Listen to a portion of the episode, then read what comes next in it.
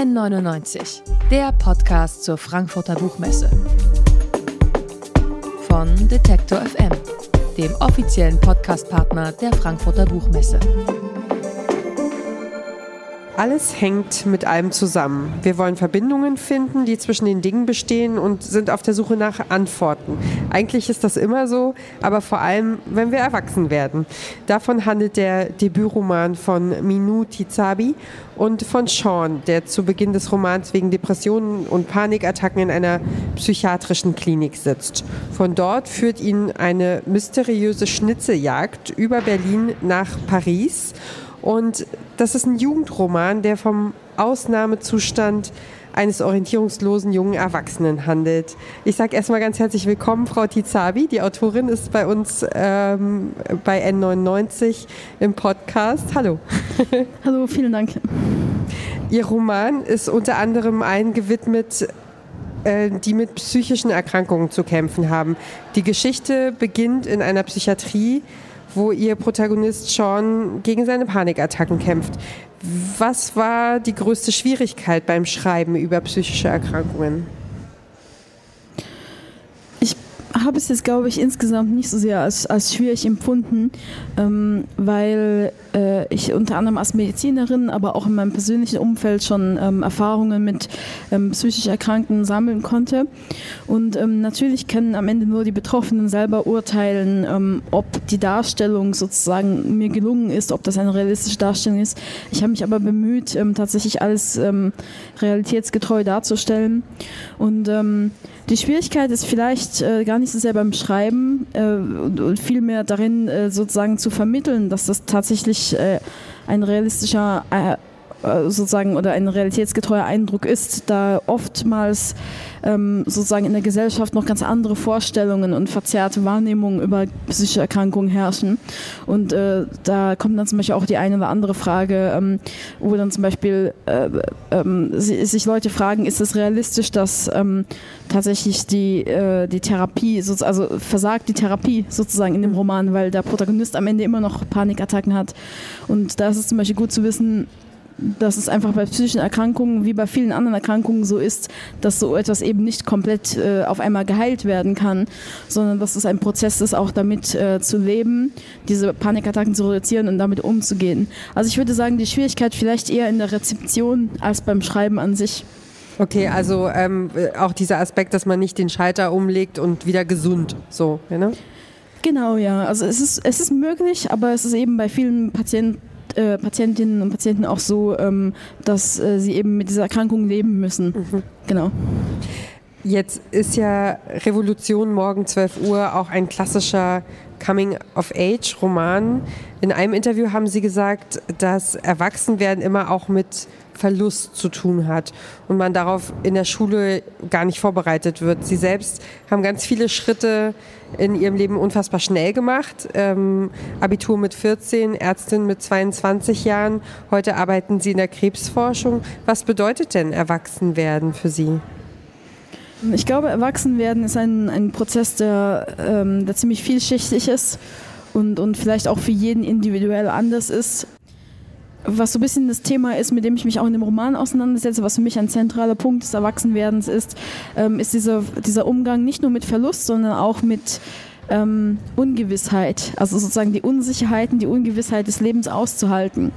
Ähm, ich glaube, das ist etwas, was man erstmal ähm, lernen oder begreifen muss. Und ähm, das ist etwas, worüber ich auch in dem, in dem Roman ähm, schreibe. Der Protagonist muss sozusagen ähm, lernen, diese Unsicherheit auszuhalten, lernen mit dieser Unsicherheit zu leben und, und, und diesen Mut aufbringen, sozusagen das, das, das Leben, gerade diese Unberechenbarkeit am Leben, die ihm so sehr zusetzt, ähm, die sozusagen ähm, zu, zu akzeptieren, wie sie ist. Genau, man weiß ja im Grunde eigentlich nicht, wie, ob es gut ausgeht, in Anführungsstrichen, ne? worauf es hinausläuft, das Leben und ob es, äh, ja, ob man gute Karten auf der Hand hat oder eben eher nicht so. G genau, ja, genau. Das stellt sich erst alles später raus. Genau, und da musste ich jetzt gerade an ein Zitat denken aus, dem, aus einem Jugendbuch von Cornelia Funke, mhm. und zwar Tintenherz, was eines von meinen Lieblingsjugendbüchern äh, ist. Da geht es ja um Figuren, die, die sozusagen aus einem Buch herauskommen in die echte Welt und, und die eine Figur wird da gefragt, ähm, ob es sie nicht stört, dass sie nicht weiß, weil sie das Buch nicht zu Ende gelesen hat, also ihr eigenes Buch, äh, wie es denn ausgeht. Und, und daraufhin fragt diese, diese Person, die in der Realität verhaftete Person, also mhm. der Menschen sozusagen, mhm. äh, du weißt ja auch nicht, wie deine Geschichte ausgeht. Ja, großartig. Ja. Das ist ein schönes Bild, auf jeden Fall. Ähm, ihr Buch sollte eigentlich HDR heißen oder HDR. Hm. Ich weiß nicht, wie man es richtig ausspricht. Das steht für High Dynamic Range. In der Fotografie bedeutet das, dass man viele Fotos übereinander legt und es ergibt dann eine Art hyperrealistisches Bild. Dann ist es ja jetzt doch ein ganz anderer Titel geworden. Wie kam es? Äh, können Sie uns da ein bisschen mitnehmen auf diese Titelsuche? Ja, also es war so, äh, eben wie Sie gesagt haben, der Begriff HDR war sozusagen ähm, von dieser ästhetischen, von diesem ästhetischen Grundkonzept abgeleitet, aber es ist natürlich ein Begriff, der vielleicht jetzt aus aus Sicht eines Lesers jetzt erstmal vielleicht einem nichts sagt oder, oder sozusagen einen nicht packt. Und deswegen ist es so, dass dann äh, mein Lektor sozusagen äh, ähm, wollte, dass, dass wir uns einen anderen Titel überlegen. Und ähm, äh, er hat dann tatsächlich vorgeschlagen, also er, er, hat verschiedene Sachen vorgeschlagen und unter anderem auch abgeleitet von diesem einen Graffito, was vorkommt, äh, was sozusagen ein zentrales Motiv ist in dem Roman, mhm. ähm, Revolution morgen 12 Uhr mhm. als Titel. Also so kam das. Und sind Sie damit glücklich? Also ja, auf jeden Fall. Ich finde schon, das ist auf jeden Fall eine, eine Grundidee des Romans und ähm, der Titel ähm, bedeutet ja, oder es geht ja darum, dass es eine Phrase ist, die sowohl sehr verbindlich ist, also sozusagen morgen 12 Uhr, ein, ein eindeutiger Termin, als auch sehr genauso unverbindlich, weil das eben jeden Tag neu also sozusagen verschoben werden kann. Und damit wollte ich so ein bisschen ausdrücken, das ist so ein bisschen das Lebensgefühl, was ich für meine Generation teilweise so sehe, ähm, dass wir vielleicht die richtigen Überzeugungen haben oder uns um die richtigen ähm, sozusagen äh, in, in richtigen Bereichen engagieren oder so, aber nicht in letzter Konsequenz oftmals dann doch danach handeln. Mhm. Also so ein bisschen diese, was ich mir selbst auch vielleicht anlassen würde, diese Bequemlichkeit. Wir sehen die Probleme in der Welt, äh, aber machen wir aktiv was dagegen? Und das wollte ich so ein bisschen mit dem, also das bedeutet die Phrase eigentlich für mich. Cool, okay. Ähm Ihr, Ihr Buch beginnt mit einer Passage zum Thema Geometrie. Es geht um Punkte und Graden im Raum. Und die Schlussfolgerung daraus ist, alles hängt mit allem zusammen. Ich habe es ja am Anfang schon mal gesagt. Mathematische Vergleiche spielen in dem Buch immer wieder eine große Rolle. Äh, was fasziniert Sie denn an der Mathematik? Ähm, und was haben vielleicht Mathematik und Schreiben miteinander zu tun? Ich glaube, mich fasziniert das Abstrakte oder das Abstrahieren von Dingen allgemein. Ich weiß gar nicht so sehr, ob es die Mathematik an sich ist. Ähm, die Mathematik in dem Buch kam jetzt eher so dadurch zustande, weil mir diese Figur, also dieser Protagonist, so in den Kopf kam. Also genau so mit dieser Erzählstimme, mit diesem Vokabular, mit, mit diesen Interessen, mit, mit dieser ähm, Leidenschaft für Mathematik oder Zahlen. Bei mir selbst ist es so, ich würde mich jetzt nicht als, als konkreten Mathematik-Fan oder so bezeichnen. Ähm, aber ich bin jemand, der sich sehr für Abstra Abstraktionen, Muster und sowas interessiert. Also ich glaube, es kommt eigentlich eher daher. Mhm. Ja. Und hat es, ähm, hat es Ihren Schreibprozess nochmal irgendwie verändert oder beeinflusst? Also dieses äh, also ich denke da zum Beispiel so an die lateinische Sprache, die sich für mich so wahnsinnig wie Mathematik angefühlt hat und die sich, also mit der ich nicht so gut klargekommen bin wie mit anderen Sprachen. Mhm. Ähm, also hat es irgendeine eine Veränderung, wo Sie merken, dass da wirkt es auf mich ein?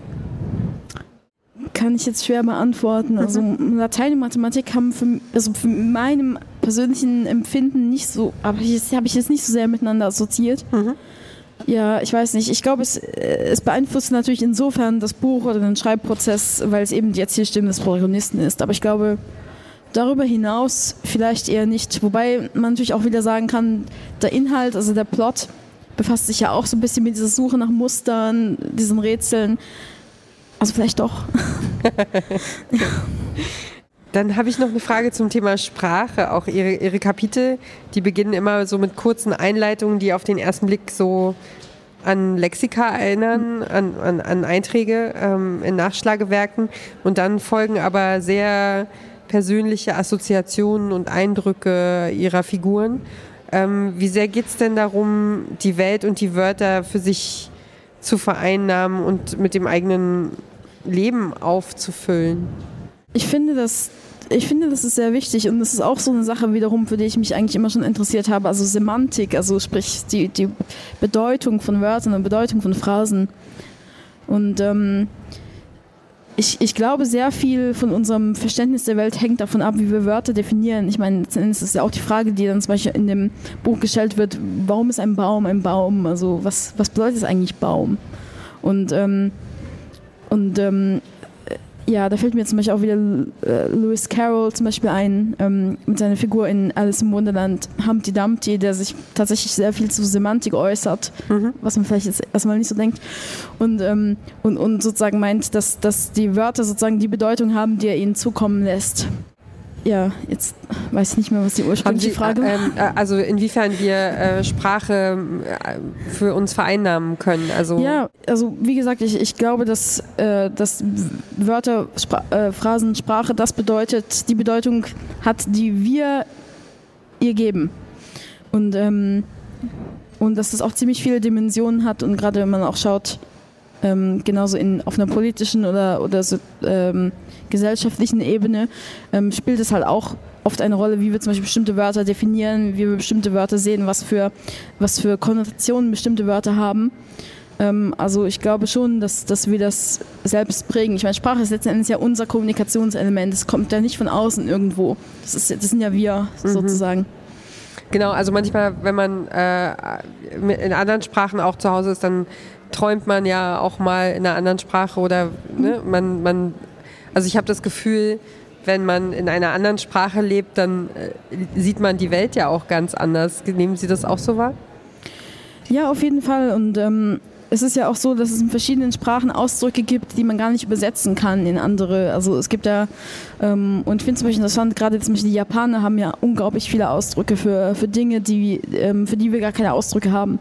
Äh, oder wiederum in einer anderen Sprache, wo zum Beispiel äh, Schnee jetzt sehr wichtig ist, dann gibt es irgendwie 20 Ausdrücke für Schnee oder so. Ja. Und ähm, ja, finde ich durchaus. Ähm, und man merkt schon auch den Unterschied auch im Stil, wenn man verschiedensprachige Texte, zum Beispiel verschiedensprachige Zeitungstexte oder so liest. Und bei mir wiederum ist es so persönlich, dass ähm, ich teilweise, also ich schreibe auch auf verschiedenen Sprachen, schreibe auf Englisch ähm, und auf Deutsch zum Beispiel. Und ähm, verschiedene Texte oder verschiedene Geschichten ähm, fallen mir auch in verschiedenen Sprachen ein. Also wie soll ich das sagen, zum Beispiel eine bestimmte, diese Geschichte sozusagen musste jetzt auf Deutsch geschrieben werden, aber es gab auch zum Beispiel eine andere Geschichte und da habe ich dann die Idee gehabt und die habe ich sozusagen in meinem Kopf auf Englisch gehört direkt und die könnte ich auch gar nicht in einer anderen Sprache schreiben, habe ich das Gefühl. Also ich glaube, das hängt schon sehr stark miteinander zusammen. Vielen Dank, das sagte Minuti Zabi. Ihr Roman ist Ihr Roman Revolution morgen 12 Uhr ist bei Blumenbar im Aufbauverlag erschienen und ihr bekommt den für 20 Euro und beim Buchladen eures Vertrauens. Genau, vielen Dank. Dankeschön. N99, der Podcast zur Frankfurter Buchmesse. Von Detektor FM, dem offiziellen Podcastpartner der Frankfurter Buchmesse.